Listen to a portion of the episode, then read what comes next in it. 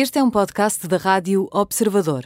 Pode ouvir a rádio também em 98.7 na Grande Lisboa e 98.4 no Grande Porto.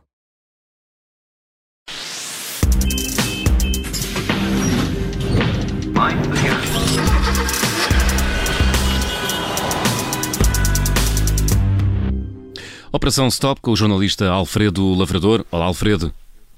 Olá, Viva. Legal. Ora viva. E olá, João Alexandre.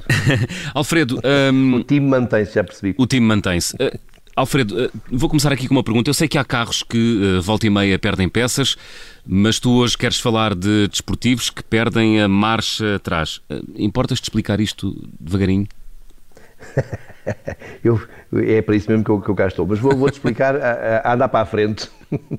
É, um- é um facto que há carros que, em que, por vezes, há peças que se descolam, ou desaparafusam, ou por isso mesmo se partem e caem em andamento.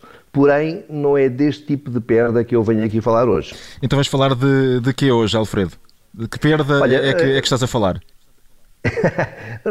Vou falar de dois super desportivos, um com 680 cavalos e outro com 1000 cavalos, portanto são, são carros já eh, eh, extremamente potentes, que apareceram no mercado separados por apenas uns meses. E se ambos são potentes, eh, rápidos e extremamente velozes, têm em comum uma característica muito curiosa, que será uma surpresa para a maioria dos nossos ouvintes. Montam uma caixa com 8 velocidades para a frente e nenhuma para trás. Ou seja, não têm marcha atrás. Tu dizes que são rápidos e velozes, mas apenas a andar para a frente. E, oh, Alfredo, mas quando é necessário fazer manobras ou estacionar, em que a maioria das vezes é fundamental andar para trás, o que acontece? Olha, nesta fase da conversa é, há uma informaçãozinha que eu, que eu tenho que avançar aqui, que é, hum, ambos os modelos são híbridos plug-in, em, em que para além do potente motor a gasolina, eh, que é um V8 no caso do Ferrari e um V6, eh, ambos biturbos, no, no caso do McLaren, eh, montam também pelo menos um motor elétrico para ajudar o motor de combustão e assim reduzir consumos e emissões. Para andar para trás, o que os dois construtores fazem é inverter a polaridade do motor elétrico, fazendo-o girar ao contrário, deslocando-se assim em marcha atrás. Alfredo, portanto, já percebemos que os fabricantes recorrem então à, à eletrificação desses super desportivos para eh, prescindir da marcha atrás, mas o, o que é que eles ganham com isso? Olha, João, ganham, ganham silêncio, para começar, ganham, eh, reduzem as emissões, portanto, ganham também nas emissões, e poupam também no peso, uma vez que os carretos correspondentes à marcha atrás eh, poderiam pesar eh, cerca de 3 kg. Mas, sobretudo, ganham mais uma mudança para andar para a frente, ou seja, aqueles 3 kg que eu te acabei de falar, na prática eles acabam por não os ganhar, por substituem por uma oitava velocidade. Ambos os desportivos, os, os super desportivos usam as caixas automáticas de dupla embreagem e sete velocidades que as marcas já possuíam, mas com este truque trocam a marcha atrás por uma oitava velocidade e isso confere-lhes alguma vantagem.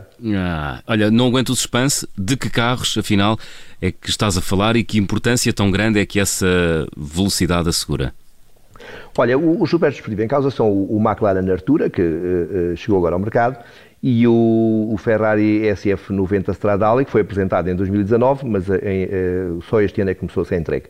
Quanto à oitava velocidade, ela permite manter as habituais sete velocidades eh, para a frente, que exploram o motor de forma ideal, digamos assim, mas simultaneamente instalar uma mudança adicional mais longa que faz com que seja, por exemplo, possível circular a 120 km hora ah, com o motor às 4 mil rotações, em vez de, por exemplo, às 5 mil rotações.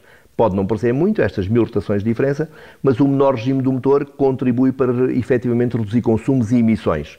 O que num país como o nosso, em que a fiscalidade automóvel depende das emissões de CO2, é sinónimo de menos impostos. Hum, E também esforça menos os motores, ou não, Alfredo?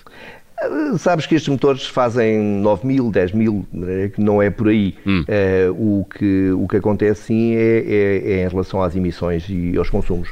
Eh, não que quem compra um Ferrari ou um, um McLaren esteja muito preocupado se aquilo gasta eh, 15 ou 20, mas eh, já estão preocupados com o, com, o- com o pormenor relativo ao- ao- às emissões de CO2, uma vez que disso depende o preço.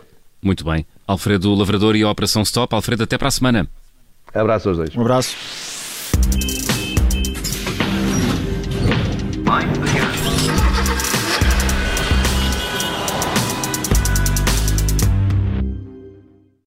Rádio Observador.